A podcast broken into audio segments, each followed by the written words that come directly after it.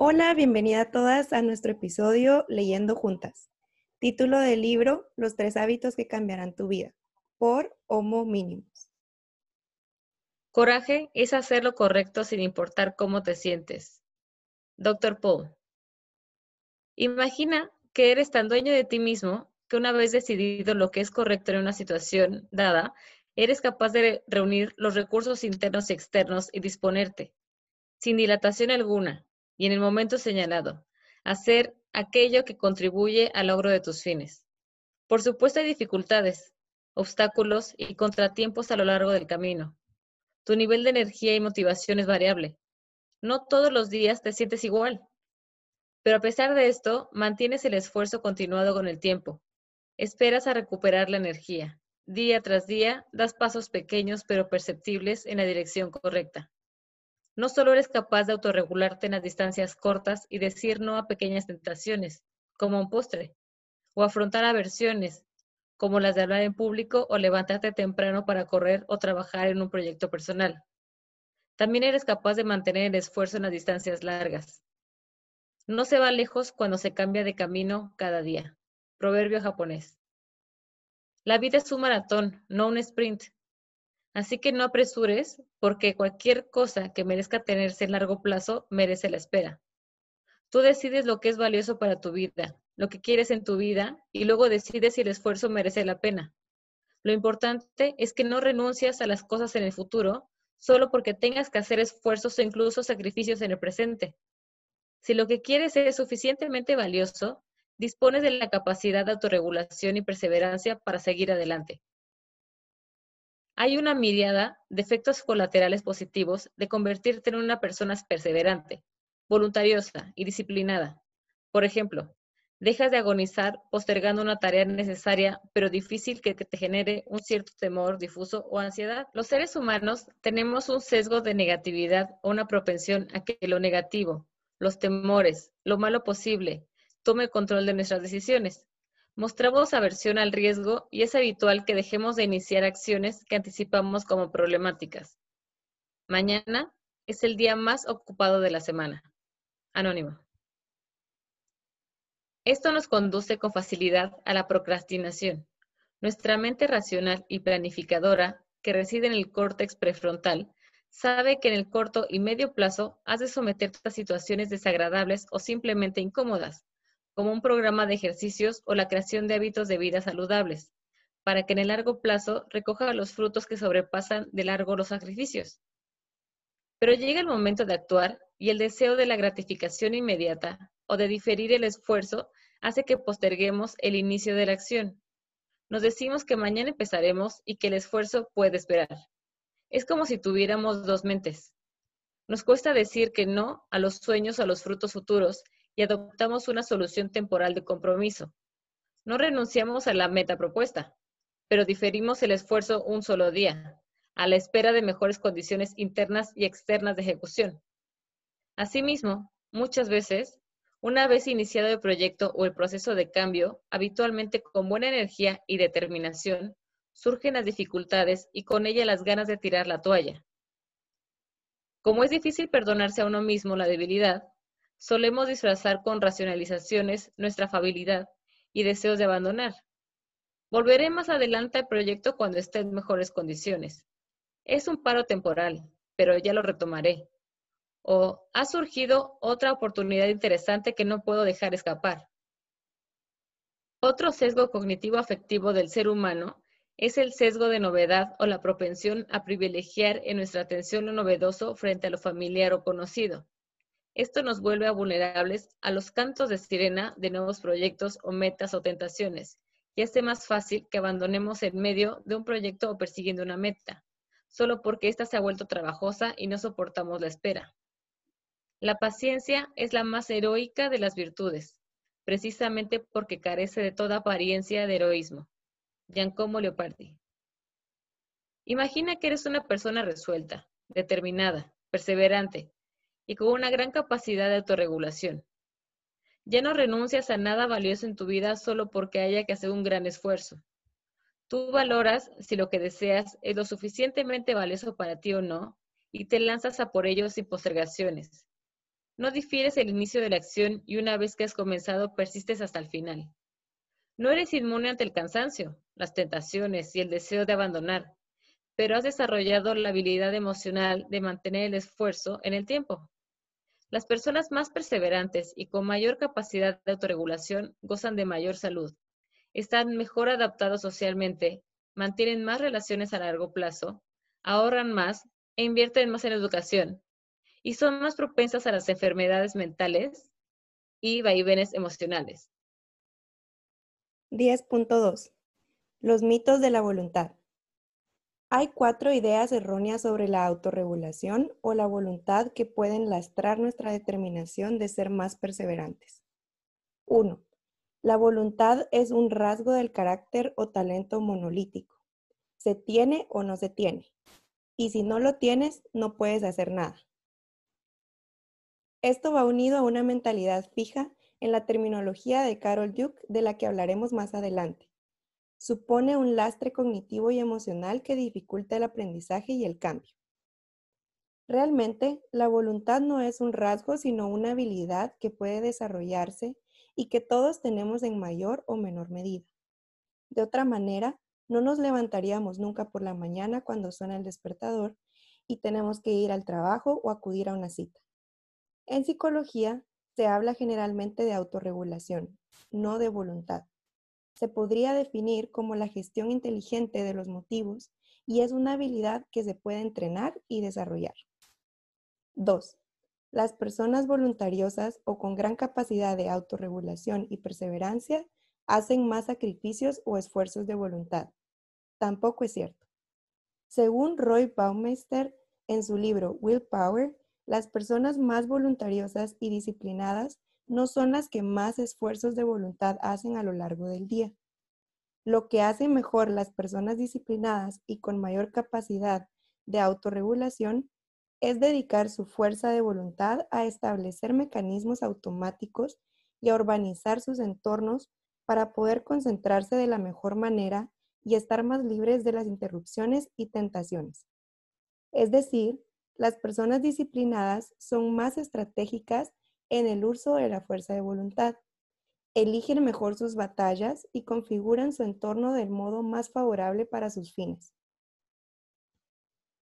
3. El conocimiento es suficiente para generar el cambio. No es suficiente. No somos seres puramente lógicos. Somos pensamiento y emoción y es habitual que las reacciones emocionales terminen sobrepasando el control de nuestra parte más deliberativa.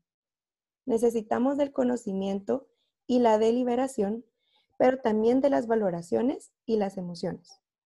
Una persona racional integra y concilia armoniosamente ambas partes. La emoción nos proporciona el fuel o energía necesarios para llevar a cabo nuestras intenciones y nos ayuda a seleccionar nuestra meta.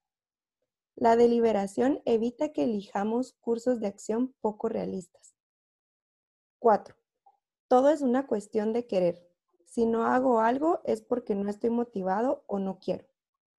Puedes estar muy motivado, puedes desear algo con mucha fuerza, pero no iniciar la acción o no sostener el esfuerzo. Si encuentras muy difícil algo, puede ser porque no sepas graduar el esfuerzo, iniciar el trabajo usando las acciones diminutas y seguir adelante con pasos de bebé. Estas son habilidades de autorregulación. También puede ser que tengas unas expectativas sobre el ritmo de progreso que no sean adecuadas y tengas que ajustarlas para que sean más realistas y te permitan ser pacientes y tolerar el esfuerzo antes de recoger los frutos. 10.3 Entrenamiento de la perseverancia. Si estás atravesando el infierno, sigue andando. Winston Churchill. El entrenamiento de la capacidad de autorregulación y la perseverancia es similar a la que hicimos con el entrenamiento de la atención plena. Cada semana se dedicará a un aspecto de la perseverancia y la autorregulación, así durante 13 semanas. Las dos herramientas principales que vamos a usar son las mismas del trimestre anterior. 1. Las prácticas semanales de perseverancia. 2. El cuaderno de bitácora, donde reflexionarás sobre tus experiencias y progresos. Para recordar la práctica semanal, puedes emplear tarjetas rectangulares con la descripción de la práctica en una cara y tus observaciones en la otra. Hemos considerado la perseverancia como una habilidad compleja o macrohábito.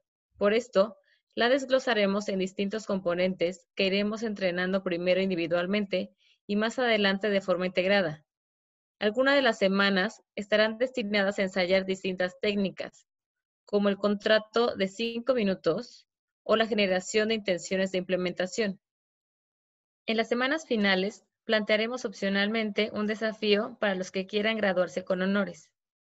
Vamos a emplear un modelo o analogía muy gráfico para describir los procesos de autorregulación humana, la metáfora del pedal de freno y el acelerador en un coche.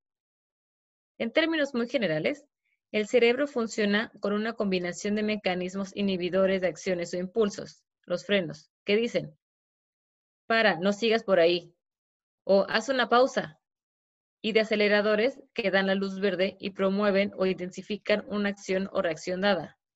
Adelante, o más madera. Solo alrededor del 10% de las neuronas tienen un carácter inhibidor, pero es de este porcentaje del que depende el correcto funcionamiento del cerebro. De otra manera, nos estrellaríamos con facilidad al, estar a merced de los estímulos y nuestras reacciones automáticas. La orden de parada o de pausa nos proporciona un regalo del tiempo, el hiato o espacio entre estímulo y la acción, necesario para reconsiderar nuestras acciones, enfriar nuestras emociones y adoptar la decisión más razonable en cada momento. En este espacio tierra de nadie, entre estímulo y acción, podemos calmarnos, centrarnos, recordar nuestras metas y prioridades, reconsiderar nuestras tácticas y estrategias. El hiato genera tiempo a que otras personas intervengan, hablen o obtengamos nueva información a través de la observación atenta, que nos permita tomar la decisión en las mejores condiciones posibles. Las habilidades de observación y concentración desarrolladas en semanas anteriores van a ser muy útiles en ese trimestre, porque veremos una nítida conciencia interna y externa que nos ayudará a mejorar nuestras habilidades de autorregulación. Después de todo, si no sabemos lo que está pasando en nuestro interior y no somos conscientes del entorno en el que nos encontramos y su efecto sobre nuestros pensamientos y emociones, difícilmente podremos controlar o regular nuestra conducta. Como dicen los budistas y algunos psicoanalistas, la conciencia es el comienzo de la liberación. Los ejercicios te van a sacar de la zona cómoda. Algunos de ellos te pueden parecer excéntricos. Quizá no entenderás bien su propósito al principio. No importa, persevera. Necesitas cierta perseverancia para aprender a perseverar. Comprender las falacias o mitos sobre la autorregulación y el cambio es muy importante para que entrenemos la perseverancia con una buena actitud. Por eso he dedicado un capítulo a mostrarnos y sustituirlos por las evidencias sobre el cambio humano y la autorregulación que ahora disponemos. Hay una creencia subyacente sobre la capacidad de autorregulación y de la que depende sobremanera nuestra capacidad de aprender. Es tan importante que le vamos a dedicar también un capítulo entero. Se trata de las diferencias entre dos creencias o paradigmas mentales opuestos e incompatibles de los que depende en gran manera nuestra capacidad de aprendizaje y capacidad para el cambio. Mentalidad fija sobre mentalidad de crecimiento. 10.4. Mentalidad de crecimiento. Según estudies este libro y continúes con la programación, recuerda que cualquier cosa que merezca la pena hacerse es difícil al principio. Quizá tú eres del tipo de personas que tiene miedo del fracaso, así que abandonas al primer signo de dificultad. Quizá nunca aprendiste autodisciplina y no puedes hacer nada que sea aburrido. Quizá te dijeron que tienes talento, así que nunca intentas nada que te pueda hacer parecer tonto o que no eres un prodigio. Quizá eres competitivo y te comparas injustamente con alguien como yo que ha estado programando más de 20 años. Said A. Shaw en Learn Python the Hard Way. La psicóloga Carol Duke en su libro Mindset y en sus artículos científicos habla sobre dos mentalidades o paradigmas que la gente usa para interpretar el aprendizaje personal y el cambio. La mentalidad fija, la mentalidad de crecimiento. La mentalidad fija Defiende que el talento lo es todo y si no logras algo es porque no eres bueno en ello. O eres bueno o no eres bueno. Si no lo eres, no puedes hacer nada. Es una especie de predestinación calvinista en el ámbito del aprendizaje. Dios señala a las personas con talentos. El éxito es una prueba de que al creyente le ha sido concedida la gracia de Dios y es conducido por la mano divina hacia los resultados positivos. La mentalidad fija corresponde a una teoría de la inteligencia fija, donde uno poco puede hacer por mejorar su inteligencia. Yo soy inteligente o yo soy bueno en tal o cual área, y eso determina todo. El fallo y el fracaso, los intentos infructuosos, la torpeza, son interpretados rápidamente como indicios de que la persona en cuestión no tiene talento. Muchos profesores y entrenadores piensan que pueden detectar el talento en niños pequeños y determinar con mucha seguridad los que valen y los que no valen solo con verlos empuñar una raqueta de tenis, escribir una redacción o un poema o tocar un instrumento un par de veces. El resultado positivo rápido y sin esfuerzo es interpretado como una prueba de talento. Obviamente las personas que viven en esta mentalidad fija van a esforzarse por resultar brillantes en todo momento, no cometer errores y evitar campos que no dominen desde un principio o que se les den mal. Es posible que uno se sienta muy capaz porque en las primeras etapas de una disciplina, deporte o de la carrera académica le ha ido bien, pero casi inevitablemente llegarán los cursos o las divisiones superiores en la que la facilidad inicial desaparezca. Es en estos momentos cuando las personas que viven en la mentalidad fija se encuentran en dificultades. No están preparadas para enfrentarse al fracaso y todo lo que les sale mal lo interpretan como un signo de que no son buenos, de que después de todo no eran tan talentosos como pensaban sus padres, sus entrenadores y ellos mismos. Por tanto, terminan pensando que son un fraude. Una persona que vive en la mentalidad fija abandonará con más facilidad el esfuerzo y el trabajo cuando lleguen los primeros signos de dificultad, porque cualquier fallo o fracaso no es solo un testimonio de que no son buenos en este momento haciendo algo, sino de que no son buenos en general, de que no tienen lo que hay que tener y que son casos perdidos.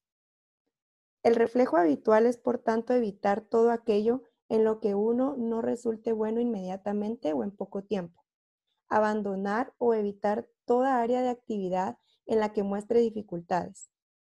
La persona que vive en el paradigma fijo sufre de cierta fragilidad del ego y estará constantemente comparándose con otros, intentando atisbar síntomas de inferioridad o superioridad.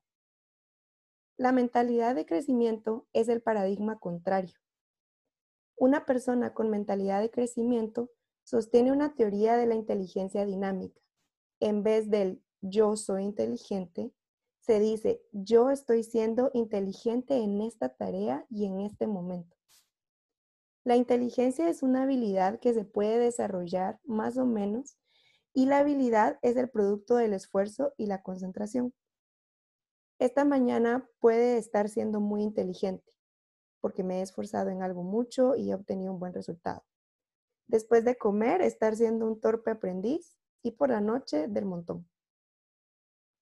El fallo y el fracaso se interpretan como sucesos normales en cualquier proceso de aprendizaje. Si en un momento dado detectan que están haciendo algo con facilidad y brillantez, lo atribuyen no a su prodigioso talento, sino a todas las horas anteriores de práctica. La facilidad no es tanto un trofeo o un símbolo de distinción, como una señal de que están en una zona familiar que dominan y en la que han dejado de aprender. Después de todo, si estuvieran aprendiendo algo, les resultaría desafiante, complicado y el camino no sería tan sencillo. Una persona que vive en una mentalidad de crecimiento será siempre más esforzada. No estará pendiente en todo momento de lo que los resultados dicen de él o de lo de arriba o de abajo que está en un ranking de comparación con otros. Al contrario, se centrará en el trabajo entre manos, pondrá su foco en la habilidad y en los resultados que quiere producir.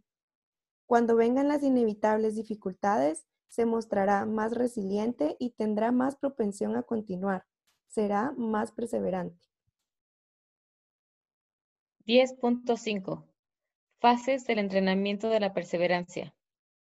El juego de ponerse límites a sí mismo es uno de los placeres secretos de la vida. J.K. Chesterton. En este capítulo, proporciono 13 prácticas seleccionadas para cada una de las 13 semanas del segundo trimestre.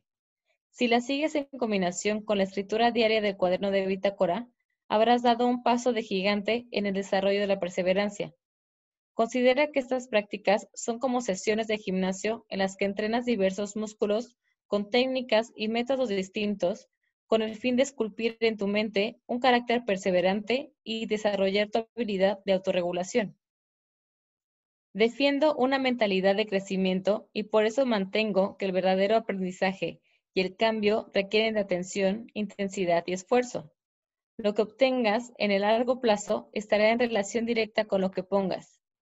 La ley de la cosecha, recoges lo que siembras, funciona tanto para la atención plena como para la perseverancia, como para el ejercicio físico. Podríamos interpretar las prácticas como misiones o desafíos semanales para así infundir de un aire aventurero a nuestro camino. Imagina que eres un héroe en el videojuego de tu vida, quizá Indiana Jones, un oscuro arqueólogo de una universidad que está embarcado en una nueva aventura, la búsqueda del santo grial de la personalidad.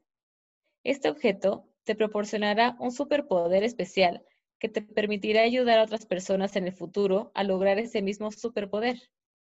La perseverancia es el santo grial de la personalidad, el superpoder que te dará acceso a ti y a tus amigos a todo un mundo de nuevos poderes y tesoros. La aventura ha comenzado.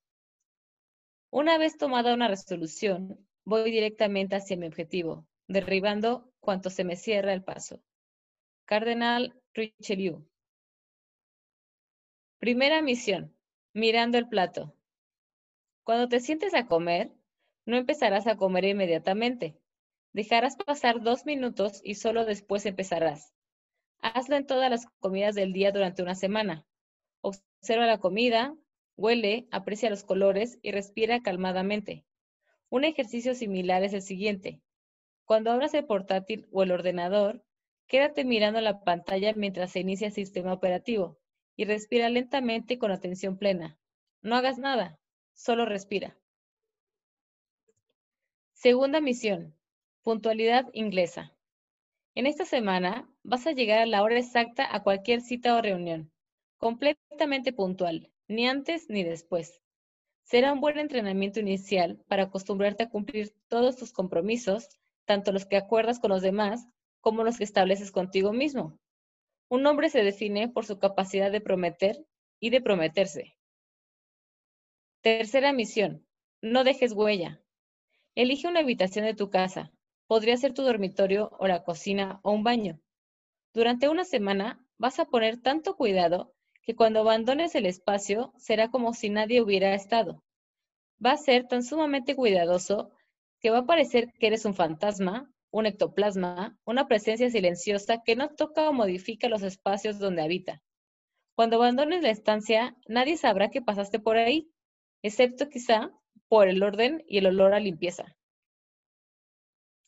Cuarta misión. Sé paciente en las conversaciones. Escoge una conversación diaria o una persona con la que vas a ser deliberadamente paciente todos los días. Podrías practicar una escucha más activa, una conversación más calmada y poner mucho cuidado en nunca interrumpir y permitir que la otra persona tenga más tiempo para expresarse y encontrar las palabras. Presta mucha atención al lenguaje no verbal y pone el foco en la otra persona y sus pensamientos, y menos en lo que vas a decir o en tu réplica. Si te aburres porque ya crees que sabes lo que va a decir, crea una historia visual con lo que te cuenta la otra persona y añade sabores, colores, movimientos olores a esa historia que creas en tu imaginación. Quinta misión. Regla de los dos minutos. Esta es la regla del gurú de la productividad, David Allen. Cuando surge una acción en la mente, hay que hacerla inmediatamente, si va a llevar menos de dos minutos.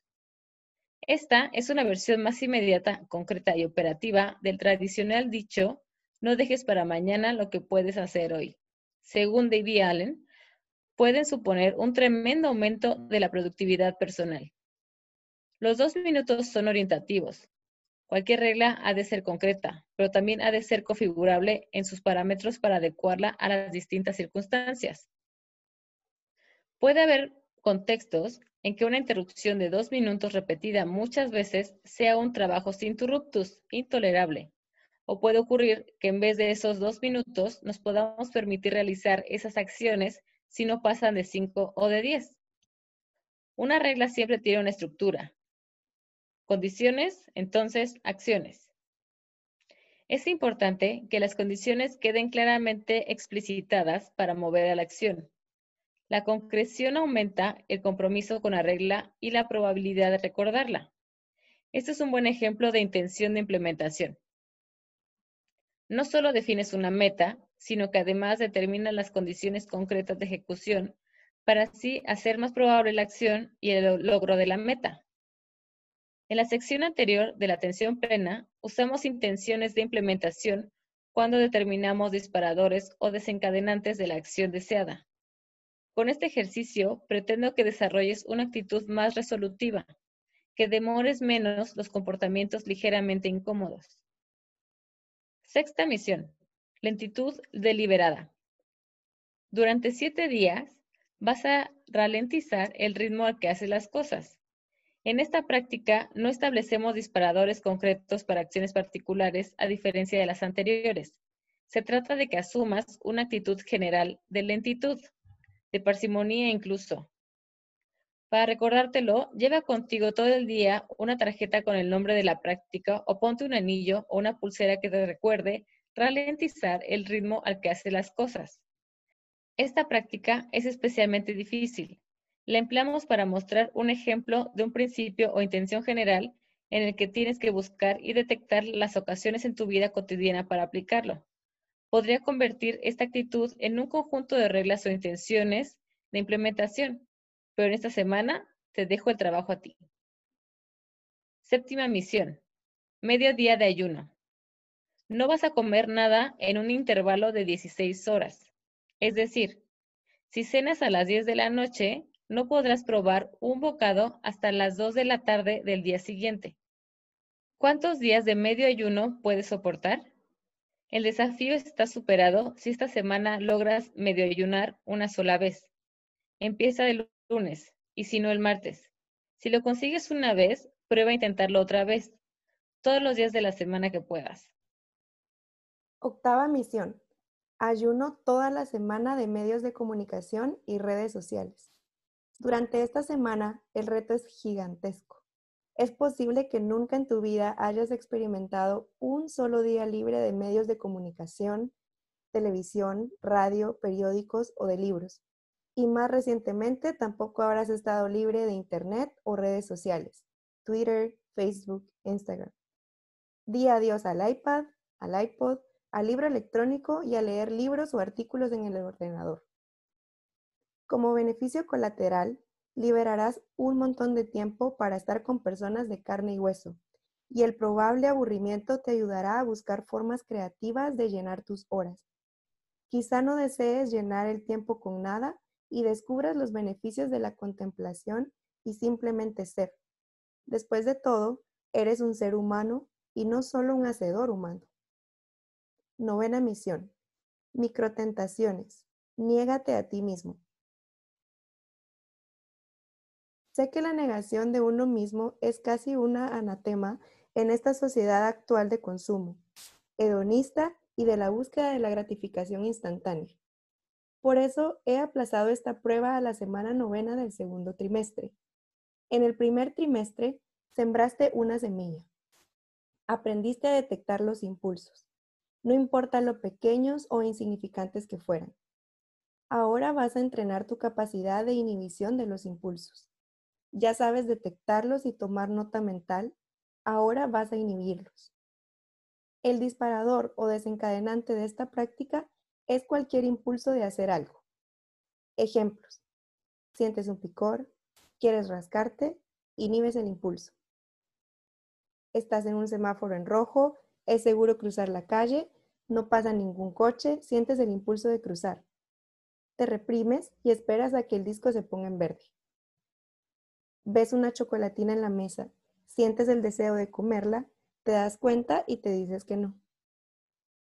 Alguien dice una estupidez o algo con lo que no estás de acuerdo, montones de ocasiones todos los días, sientes la necesidad de replicar, de señalar el error, de mostrar tu conocimiento. Te reprimes, te dices que no, respiras hondo. Twitter es el excelente lugar para inhibir la necesidad de replicar o mostrarte en desacuerdo con alguien. Como recompensa por estos actos de heroísmo cotidiano, usas una simple técnica. Dibujas un palote en una tarjeta recordatorio de la práctica semanal y al final del día haces recuento. Es probable que acumules decenas. Te sentirás muy bien. Presume de todas las microtentaciones o impulsos vencidos en el día o en la semana. Novena misión. Bonus para las últimas cuatro semanas del trimestre. El desafío de la ducha fría. Nota, no vas a morir, pero te va a costar horrores. Décima misión. Un día entero de ayuno. Deja pasar 24 horas sin comer nada sólido. Permitido agua o café o té o infusiones sin azúcar. Tampoco vas a morir. Espero. Onceava misión. Microevitaciones. El diablo está en los detalles. Te concentrarás en detectar aversiones y microaversiones y el impulso de evitar tareas. Una vez que las detectes, harás aquello que te molesta, incomoda o te genera un cierto temor. Todo el fenómeno de la procrastinación puede superarse si nos acostumbramos a hacer lo que tenemos que hacer, nos guste o no, en el momento en que haya que hacerlo. La práctica de la regla de los dos minutos de David Allen en la quinta semana te habrá servido como preparante para este desafío. Al igual que en el caso de las microtentaciones, apúntate un punto por cada vez que logras vencer una microtentación. Doceava misión. Sí a todo y a todos. Durante siete días vas a decir sí a todas las personas y a todo lo que te ocurra siempre que no sea peligroso o dañino para ti, obviamente. Cuando sientas el impulso de mostrarte en desacuerdo o quejarte ante alguna incomodidad o suceso, tómate unos segundos para decidir si es realmente necesario. ¿Podrías callarte o asentir o estar de acuerdo o aceptar el comentario o la situación?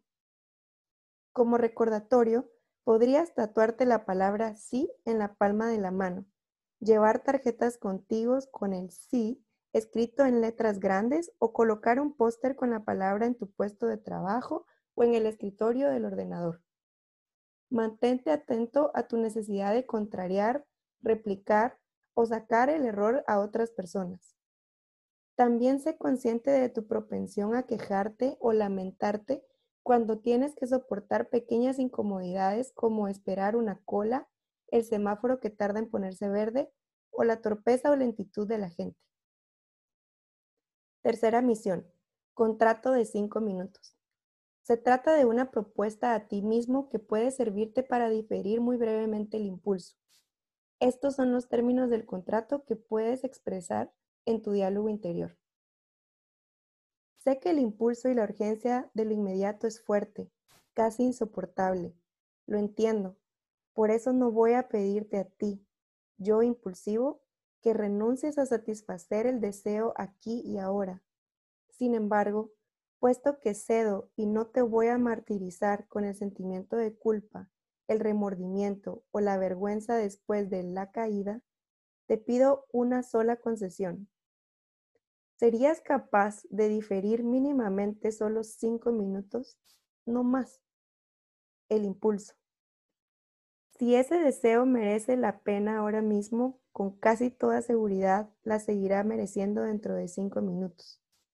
Pasados los cinco minutos, puedes hacer lo que quieras, comer el helado, comerlo en parte o incluso no comerlo, si eso es lo que te place.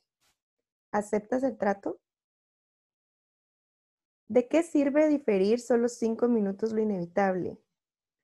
No hemos hecho más que alargar la agonía, no parece que hayamos ganado mucho. Sorprendentemente, te encontrarás con que pasados los cinco minutos, te recomiendo que uses un cronómetro o reloj de precisión, la pugnacidad del deseo ha remitido y en muchas ocasiones, no siempre, te encontrarás con que puedes vencer la tentación. Intenta todos los días de la semana, al menos una vez, emplear la técnica del contrato de cinco minutos para hacer algo que no te apetece o no deseas hacer, pero sabes que es necesario hacer porque es bueno para ti en el largo plazo. 11. Ejercicio físico. 11.1. Visión y beneficios del ejercicio físico. Escribe tu visión aquí y los beneficios que quieres esperar. 11.2. Entrenamiento del ejercicio físico. Tú mismo descubrirás cómo entrenarte. 11.3. Fases de entrenamiento del hábito del ejercicio físico. Organiza tu entrenamiento en fases si lo crees conveniente. 12. Palabras finales. El héroe se aleja, avanza y soporta la incertidumbre. Henrik Ibsen. Quizá te haya parecido una tomadura de pelo la sección sobre el hábito del ejercicio físico. Quizá esperabas que también te describiera el santo grial del ejercicio y la salud física. Ya ves que no es así. Pero he preferido que conviertas el tercer trimestre en tu proyecto fin de carrera o proyecto de graduación. O mejor, en tu particular aventura personal. Este libro ha sido como unas ruedecillas de la bicicleta para que empezaras a entrenar. Ahora ha llegado el momento de quitar las ruedecillas y de que aprendas a montar en bicicleta tú solo. El proyecto de ejercicio físico es el que he elegido porque considero que es uno de los tres hábitos que cambiarán tu vida junto con la atención plena y la perseverancia. Tú podrás elegir otro proyecto y trabajar en él. Iniciar un negocio, aprender a bailar, estudiar programación web, encontrar el amor de tu vida, lo que sea. Tres meses es mucho tiempo y enfocar tu mente y toda tu energía en un proyecto puede ser extremadamente eficaz y satisfactorio. Sé que pocos lectores habrán llegado a leer hasta aquí, así que si has llegado hasta estas palabras finales, enhorabuena perteneces a una selecta minoría. También sé que pocos atravesarán dos trimestres trabajando en cultivar la atención plena y fortalecer su carácter mejorando su habilidad de autorregulación. No importa. Todos sabemos que lo excelso es tan difícil como raro y que pocos están dispuestos a iniciar el camino del héroe. Quizá muchos de los que leen este libro ya sean héroes y el desafío se les quede corto. Bien por ellos si es así. Sin embargo, sé que quizá tú decidas aceptar el reto y a pesar de su apariencia humilde, lenta, nada espectacular, encontrarás la proverbial arena de la playa bajo el gris de los adoquines. Tengo que advertirte, yo no soy un gurú ni mucho menos un héroe. Todavía. Estoy en el mismo camino que tú. Este pequeño libro es el medio que he inventado para encontrar más compañeros de viaje.